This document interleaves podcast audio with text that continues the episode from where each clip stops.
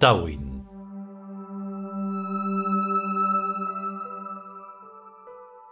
Capítulo cuarto. Segunda parte.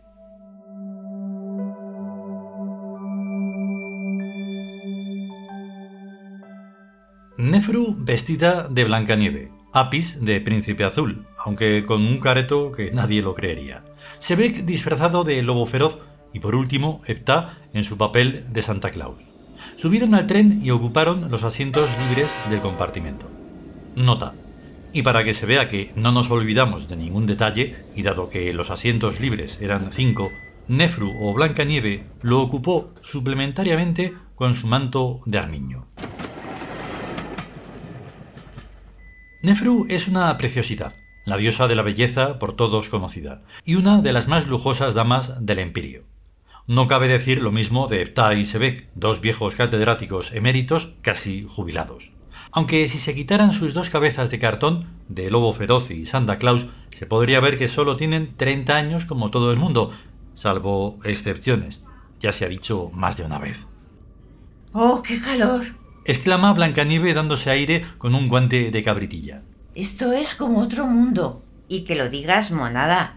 Aseveró la diosa gato, o sea, Bast sonrientemente. ¿Qué tal la fiestecita? Sí, Explicó el príncipe azul. aburrida como suelen ser las navidades en marzo. Me hago cargo. El calendario ruso va algo retrasadillo. Recuerda Bast experta y comprensiva. ¿Qué se le va a hacer? Ay, pero preciosa. Dice Nefru, Blancanieve, que va de inocente y admirativa. Había más confeti y matasuegras. Y sacudió una mano recordándolo. Este Dice señalando a Santa Claus. estuvo dabuten e instructivo, con sus renitos de papel maché y sus lecciones de protohistoria, la de cosas que aprendimos. Fui yo el de las lecciones, nena. Puntualizó el lobo feroz. Es mi especialidad. Y como sigas tan despistada y tan ignorante, te suspendo. Amenazó. Hoy, perdón, qué cabeza la mía. He debido de beber más vodka del que me correspondía. Bast reflexionaba intensamente sobre qué papelitos serían aquellos que los cuatro estaban representando, pues aun siendo regente temporal del imperio, tenía que atenerse a las circunstancias impuestas desde las alturas y trabajar con el personal que pusieran a su cargo, preparado a conciencia desde luego a tal efecto.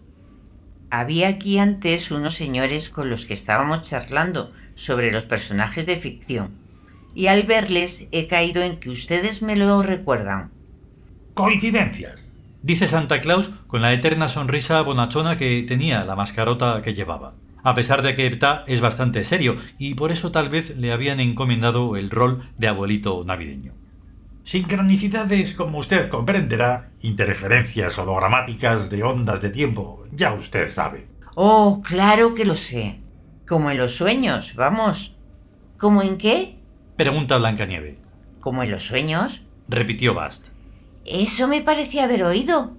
Desde luego, en los sueños Acudió Santa Claus presto en ayuda de la bellísima. se producen efectos de transtemporalidad, ya que el cerebro es también de naturaleza cuántica, como todo el mundo sabe. Déjame eso decirlo a mí, Gruñó el lobo feroz. que es de mi competencia. En los sueños nunca se sueña con Blancanieve ni con nosotros, sino con momentos potencialmente opcionales de la propia vida del durmiente. O sea, con vivencias que están a la búsqueda de su realización, con asignaturas pendientes. Dijo con retintín, refiriéndose a Nefru. O sea, a Blancanieve. Cada sueño es tan posible que no le extraña absolutamente nada a quien lo sueña, pero por raro que parezca, y por surrealista que realmente sea. Toda realidad es surrealista. Dice rápidamente Bast apuntándose un tanto. La realidad nos obliga a resignarnos a ella como yo me estoy resignando a vosotros, pequeñines. Y eso es surrealismo del puro y duro. Cierto, cierto, Majestad. Concede el lobo feroz. Pero concedednos a vuestra vez que a la surrealidad solamente puede tratársela y escapar de ella con majaderías metacientíficas y con mucha imaginación. Sin pitorreos. Apunta Bast. En el fondo de la cuestión, la surrealidad nos conviene enormemente. ¿Puede ser explicado? Le pregunta el príncipe azul sorprendido y sorpresivo. Puede y debe. Responde Bast. Entre calé y calé no cabe la buenaventura. Todo el mundo sabe que la surrealidad es un caótico y a la vez totalmente coherente amontonamiento de falsas percepciones. ¿Falsas? Falsas. Toda percepción es falsa, por su origen, por su medio de transmisión y por su receptor, cada uno de los cuales las distorsiona. Epistemología pura y dura. Dice el lobo feroz. Epistemología o la leche que sea. Dice Bast prácticamente ya deslenguada. El conocimiento real no existe. ¿No existe? ¿Ni en nosotros? Pregunta con total ignorancia genuina la Blancanieve. Ni en nosotros. Precisamente porque el conocimiento real tampoco existe en nosotros, es por lo que podemos cambiar la surrealidad como nos da la gana. Miró su relojito de pulsera diamantino. Va siendo ya hora de cenar. Pero no cenaron. Hicieron el paripé como si cenaran, pero no vamos aquí a entretenernos diciendo qué pidió cada cual y cómo se metía la comida en la boca. Así que a los postres. O mejor dicho, después del postre. La noche se extendía como un negro manto sobre la llanura infinita siberiana. Una pálida luna... Bah, vamos a dejarnos de paisajes. Lo que importa es eso que dicen de que el conocimiento real no existe, sino que a lo sumo es un poco escrupuloso consenso intersubjetivo, pensó y recordó el redactor del acta metahistórico. Para distraerse un poco y entretener la sobremesa, Santa Claus hizo algunos juegos de manos. ¿Con qué los haría? ¿Con naipes? No consta. A lo que Blancanieve correspondió palmoteando inocentemente y dando grititos. Pero el lobo feroz no veía tales juegos con buenos ojos. Por costumbre y comodidad, la diosa gato, Bast, se había transfigurado en una gata persa grandullona y peluda de color negro azabache, y se tendió encima del manto de armiño de Blancanieve. ¿Puedes hablar o intercomunicarte? Le pregunta el príncipe azul. Puedo hablar perfectamente. Dijo con voz de gato. Y además lo entiendo todo. Los gatos poseen un oído excelente. Aseguró el lobo feroz, o sea, Sebek. Se debe a la capacidad de dirigir los embudones de sus orejas convenientemente en la dirección del foco sonoro. El sonido se transmite a la ventana oval y por la cadena de huesecillos, no sé cuál, martillo, lenticular y estribo, lleva a la otra ventana, la redonda, o al tímpano, me parece. Bueno, total, que el bicho oye. ¿Y cómo se produce el hecho psíquico de la sensación auditiva? Pregunta Santa Claus. Es un misterio. Reconoce el lobo feroz. ¿Cómo que es un misterio? Chilla el gato.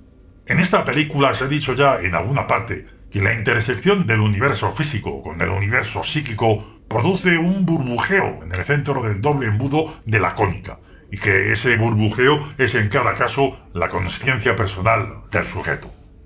Miren las actas, señores. Por favor, que no estamos aquí para perder el tiempo. Gatita, tranquilita, tranquilita. Le dice Blancanieve a la vez que le acaricia con su nívea mano. Miau. Dice Bast agradecida. Lo inefable se hace sonoro, pues, Sigue la gata. integrándose en la conciencia como otro tren de burbujas. Y hablando de trenes, ¿quién tiene los billetes? Yo, yo los tengo. Dice Santa Claus hurgándose en los bolsillos de su chaquetón rojo. Por algún sitio debo tenerlos. Santa Claus es el de los regalos. Dice la inocente Blancanieve. Verás qué bonitos.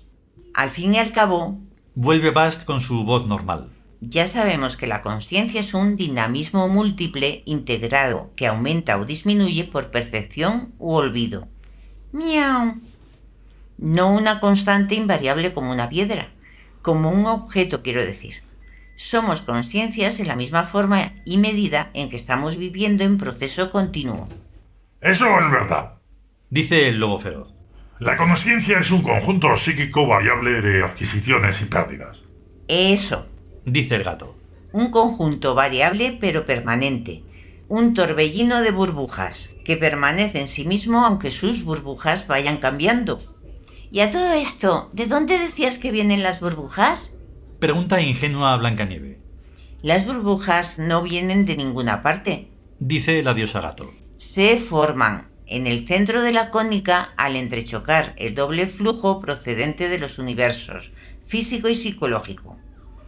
Ese doble fluir es espontáneo e inexorable, como la salida de aire y la entrada de agua en una botella sumergida, pues la naturaleza del fluido psicológico es opuesta, o al menos diferente, a la naturaleza del fluido físico llegado en forma de impulsos objetivo. ¿Y cuando la botella termine por llenarse?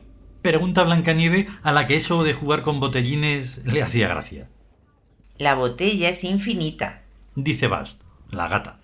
pues es las dos versiones del infinito, la positiva y la negativa, o sea, la cónica. Pues sí que tenemos para rato. Dice Blancanieve. Ah, tengo como sueño. Nuevo mugido locomotoril, nueva parada y nueva otra vez de la diosa gato a quedarse sola. Porque Blancanieve, Santa Claus y el lobo feroz se fueron sin decir palabra, o por lo menos no consta. Pero en su lugar subieron al tren y entraron en el compartimento de la diosa Bast un músico, un fabricante chino de instrumentos ópticos y el enanito de cuatro años llamado Pez, que aunque ya no mandaba nada, seguía con ínfulas de gran olímpico. Le había tomado gusto al poder y no parecía resignado a cederle el sitio al gato. Saludaron y se sentaron donde a cada cual le pareció mejor. Ves, naturalmente, al lado de la ventanilla.